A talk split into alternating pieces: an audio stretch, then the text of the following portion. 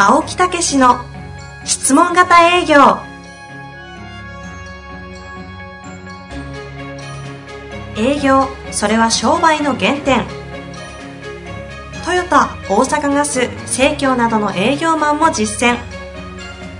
2万人を超える営業支援を行った青木武が営業の真髄を語り尽くします。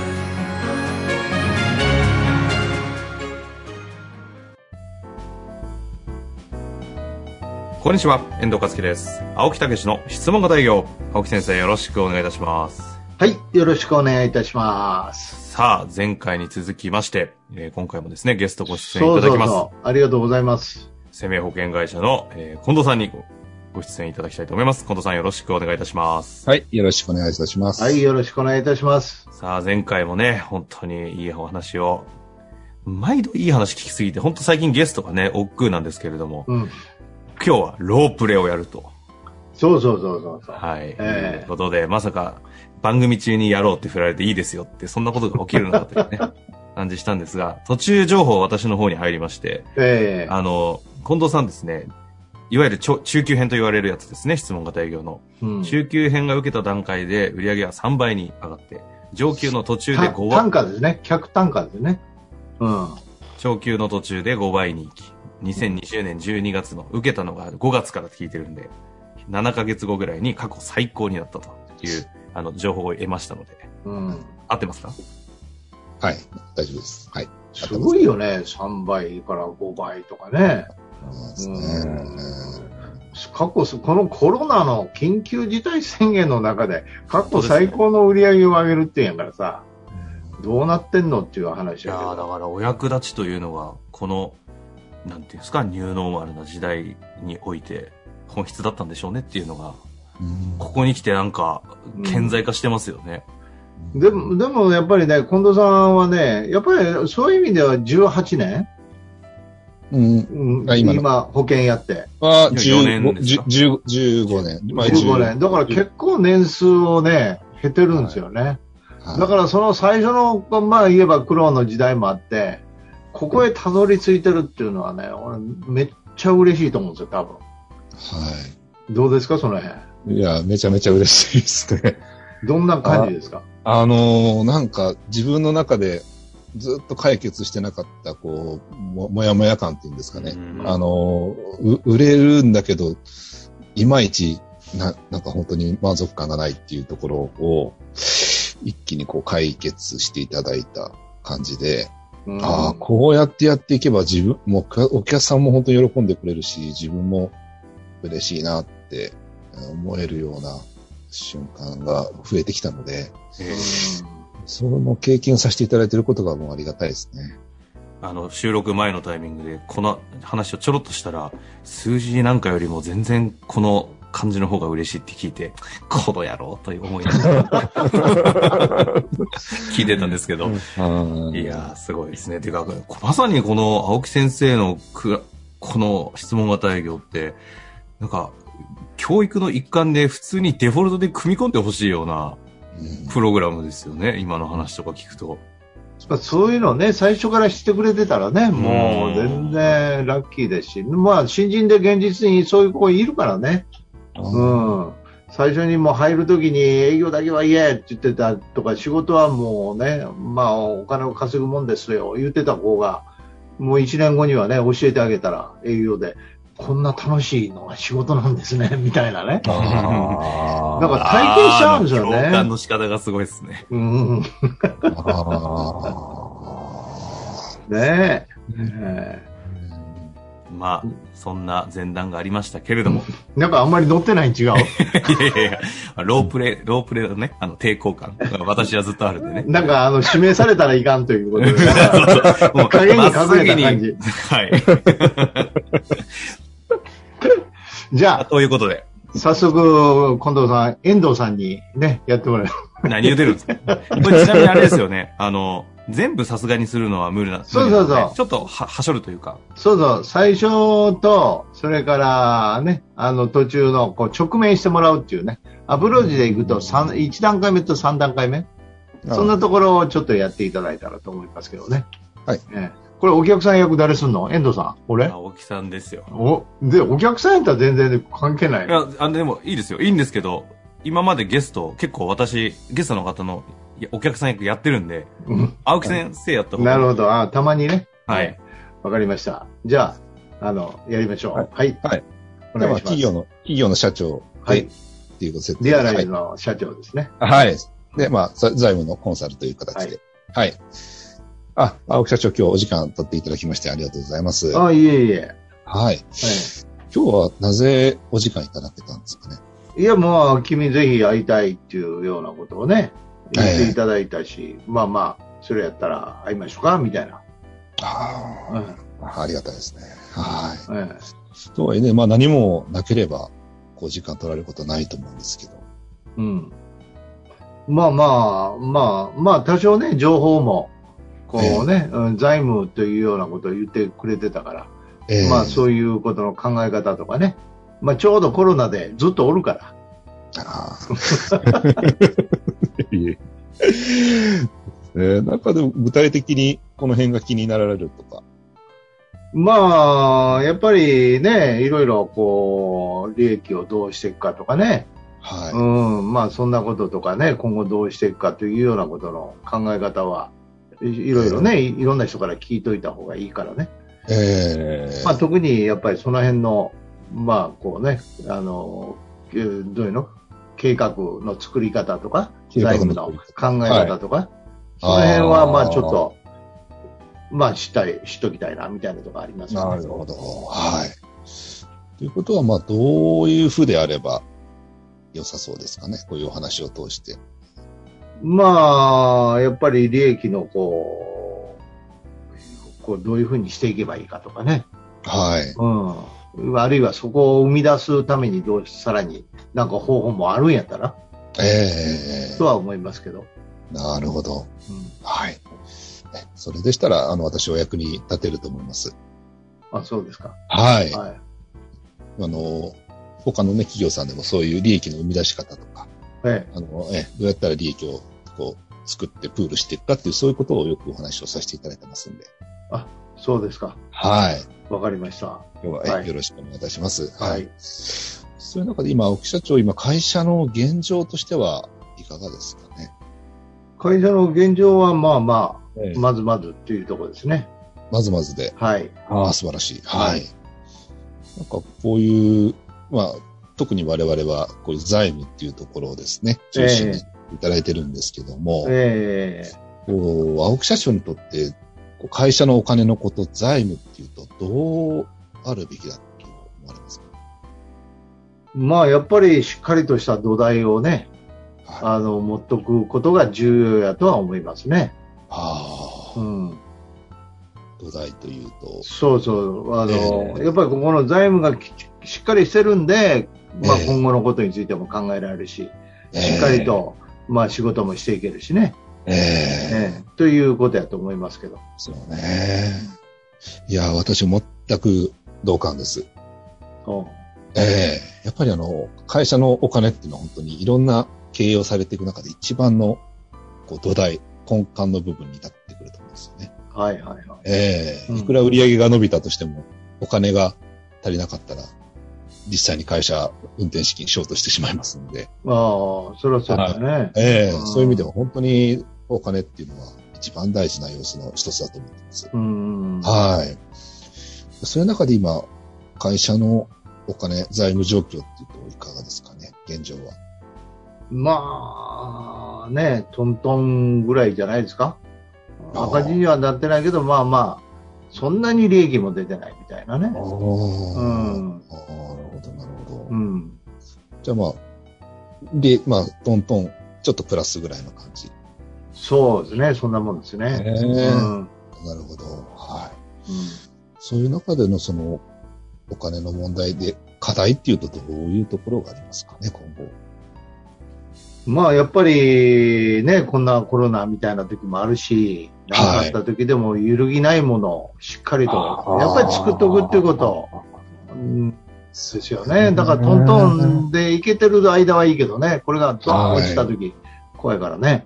そうですよね。うん。ええなんか今、そういうことに対して取り組みというか、いろいろされてたりされますまあ、一生懸命お役立ちをして、売り上げを上げようとは思ってますけど。ああ、素晴らしいです。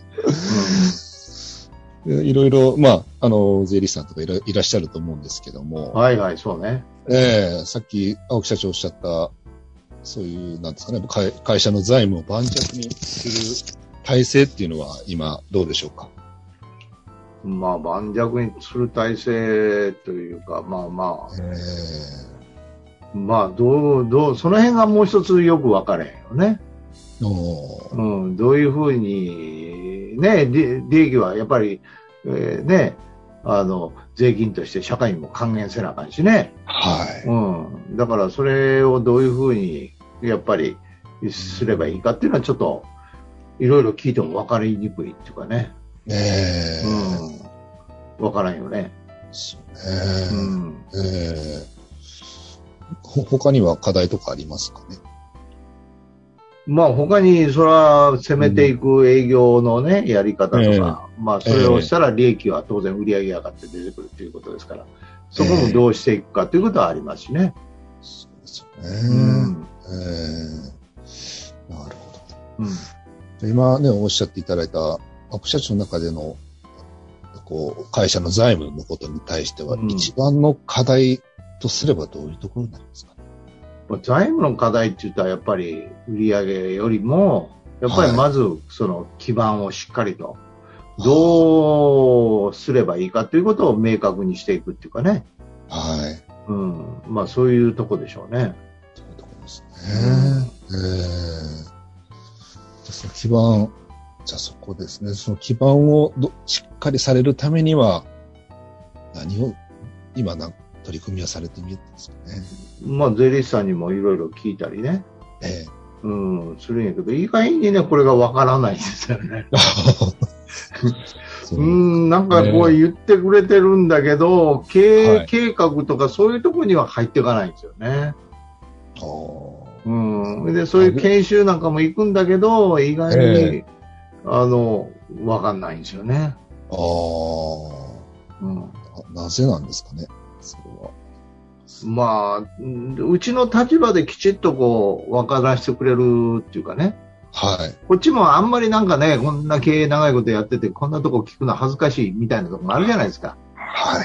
そんなとこから一から手ほどきしてくれるようなね。ああ。そして、そういう、きちっとそういう知識を持ってやってくれるような、はい。そういうようなことっているよね。ああ、なるほど。うん。で今、ずっとそれは考えてみるんですか？もそうですね、考えてるね、それうね。ああな何年ぐらい前からそうやって？まあ、そんなこと言ったらもう、10年ぐらい考えてんじゃない？そのああ、そうですか。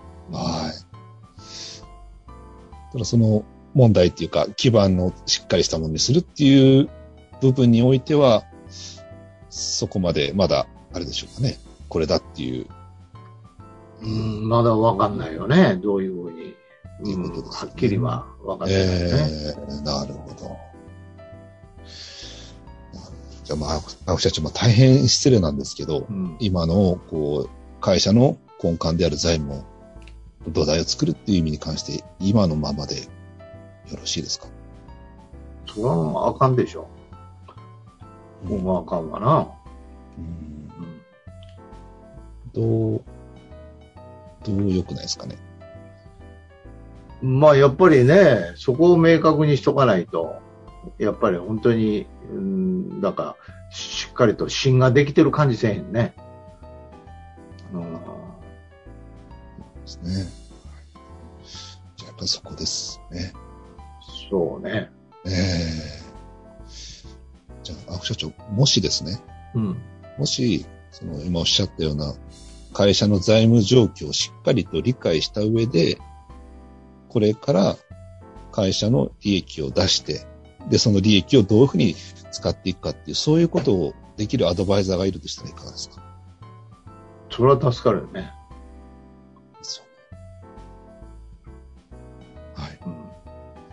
や、社長。実は私、それが可能なんです。あ、そうなの？はい。うん。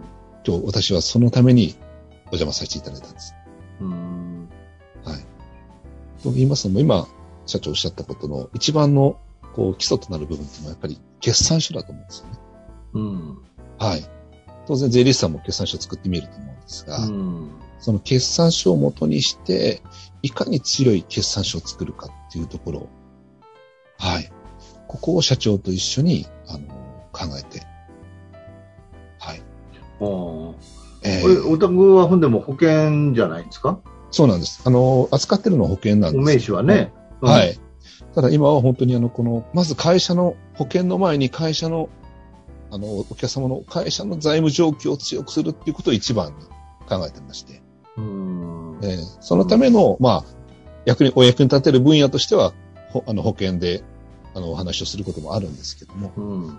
一番の目的はやはり会社を強くするっていうところを目的としています。あなので、財務は必ず、あの、そこをまず、しっかりとっていうところから入らせていただきます。あじゃあ、まあ、決算書のね、はい。はい。見方とか、はい。そんなとこから。そうなんです。うーん。うん。改めて社長にも決算書の見方とかそういうところをお伝えする中で、どういう会、どうやって強い会社を作っていくかってことを一緒に打ち合わせできればと思います。なるほど。はい。で、まずは、3年分の、あの、決算書、まず現状把握からさせていただこうと思います。うーん。えうん。あの、ご用意いただいてもよろしいですかね。うん、わかりました。ほんなら、はいその辺ね。はい。はい。じゃあまた来週、よろしくいただきます。はい。はい。というようなね、ことでございました。何もコメントすることはできません。え？すごいっすね。これほんでも大事な2段階目を抜かしてるのね。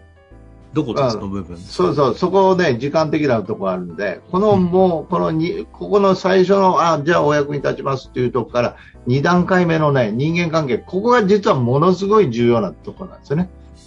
そこがきちんとはまると、もうこの3段階目のところの、これは今やったら直面するっていうね、というところですね。はい。というようなことでございますけどね。はあ。どうでした、遠藤さん？いやいや、途中から、あの、ドラ、ドラマ見てるかのようにこう見入ってましたけど、うん。なんか、ちょっと部分的なフフィードバックというか、か感動の部分だけちょっとシェアさせていただくと、現状を、現状に入るまでの、そのために、あの、私来たんですっていうところの前まで、あ、あそこまでやってから現状聞くんだっていう、その、現状行くまでに、あそああの、あそこ序章だったのっていうぐらいびっくりして、い 今、やっと現状スタートかっていうので、いや、相当前の段階の人間関係づくりの前なのかな？来た理由のその関係づくりのところの深さに結構ビビったっていうことと、あとあれですよね。あの、青木先生が、ちょっと普通の話ですけど、もし自分がやっちゃ、やっちゃいそうと思ったのは、トントンで、まあでもちょっと利益出てるとか話が出てきたものに対して、うっかり、いや、この、この時期でた、すごいですねとかってやっちゃう気がするんですけど、そういうこと一切しないじゃないですか。あれってなんか、だ単純になんでなんですかっていうのは、ど、どちらに聞いていいかわかんないですけど。いや、そこ、遠藤さん。の、トントンの意味合いが人によって、あの、どの、どれぐらいのレベルかっていうのはなかなかわからないんで、な、なんですかね、コメントしにくいというか、あの、その段階ではまだから本来やったらもっと聞くよね。だ。はい。うん、そのトントンっていうのはどういう状況ですかとかはい。ね。はそうですね。うん。はいい。その現象を引き出したものに対して、こっちの勝手な価値観で意味付けしないですよね、絶対。まだそこ聞くとか思いながら。はい。リアクションしちゃいそうとかっていうところがないんで、うんすげえ徐々に緊張感が高まってきて、あとあれですね、大変失礼なんですけど、それが可能なんです。私そのために来ましたのところで、はい。なんかはい、あれですね、あそこで、こう、ドラマがここからスタートしますみたいな、こう、つはいいついに二人がパートナーとしてやるって決めて、これからなんかやっていこうっていう、スタートを切れたってタイミングを見れた瞬間が、あそこだったんで、はい。なんか、クロージングとかっていう話じゃなく、うん一緒にパートナーとして横にいてもらう存在として、今回の場合で言うと、青木先生が近藤さんを横につけるっていう、こういうこの人にお役に立ってもらおうというのを決めた関係性が出来上がった瞬間っていう風に見えたんで、うんいやーなんか、すげえなーの一言なんですけど、なんかそのあたりのところは、ポイントポイントで結構ゾクゾクしながら聞いてました。うん。さすが遠藤さん。よく見てるね。うあん。ーすごい。まあこれが、ほいで、この第二段階の人間関係のドラマがあると、もうここでもうさらにこの三段階目は、もう湧き上がってくるよね。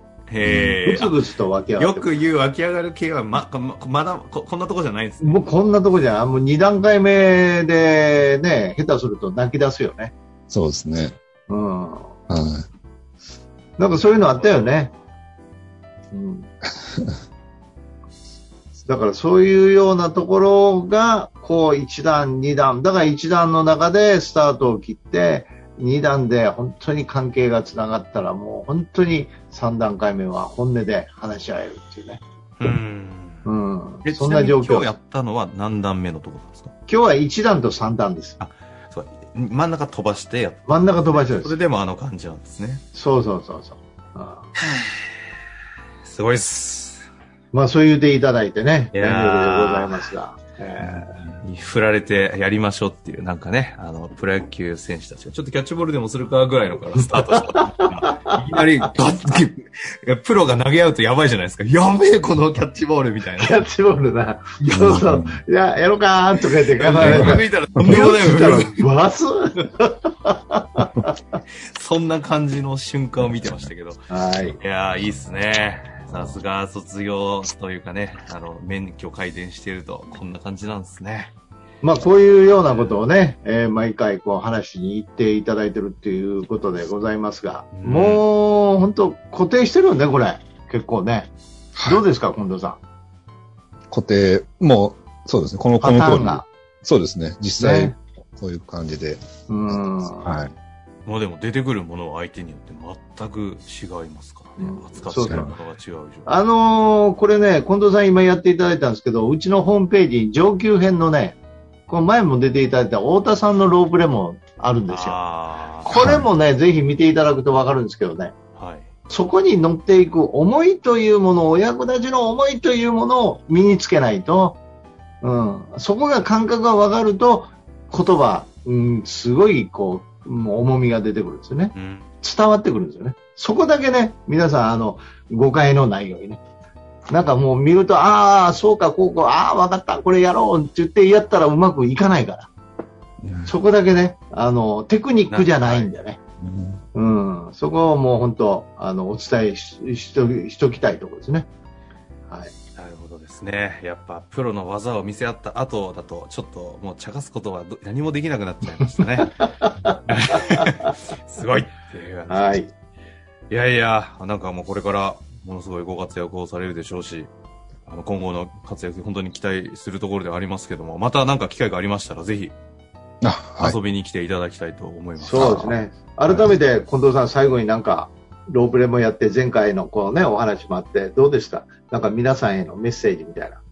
あの、そうですね。自分もそうですけど、やっぱり営業好きでずっとやってるんだけど、なんかこう、どっかで行き詰まったりとか、あの、このままでいいんだろうかとか思ってる方がいらっしゃるとしたら、ぜひ質問型営業受けられて、本当にあの、さっきのテクニックだけじゃなくて、本当にお客さんへの向き合い方っていう、お役立ちの心っていうのを持つと、ものすごく仕事のスタイルも変わると思いますし、あの、お客さんの反応も本当に変わってくるのを実感できると思いますので、まあ、ぜひ一緒にね、あの、学ばしていただければと思います。私もこれからも毎日実践する中で、どんどん磨いていきたいと思ってますんで。なるほど。これあの、最後に私コメントなんですけど、上級を卒業した方々ってあの、ちょっとこう、影の秘密結社みたいなコミュニティが存在してるじゃないですか。あ、そう考えるとそこのメンバーやばいっすね。このクラスの人間たちが各業界でゴロゴロ集まって いるわけですよね。いや、すごいネットワークですね。面白いですうね。ん、いや、はい本当すごいなと思います。いや、本当にいい回でございました。はい。青木先生、近藤さん、はい本当にありがとうございました。ありがとうございましたあり。がとうございました。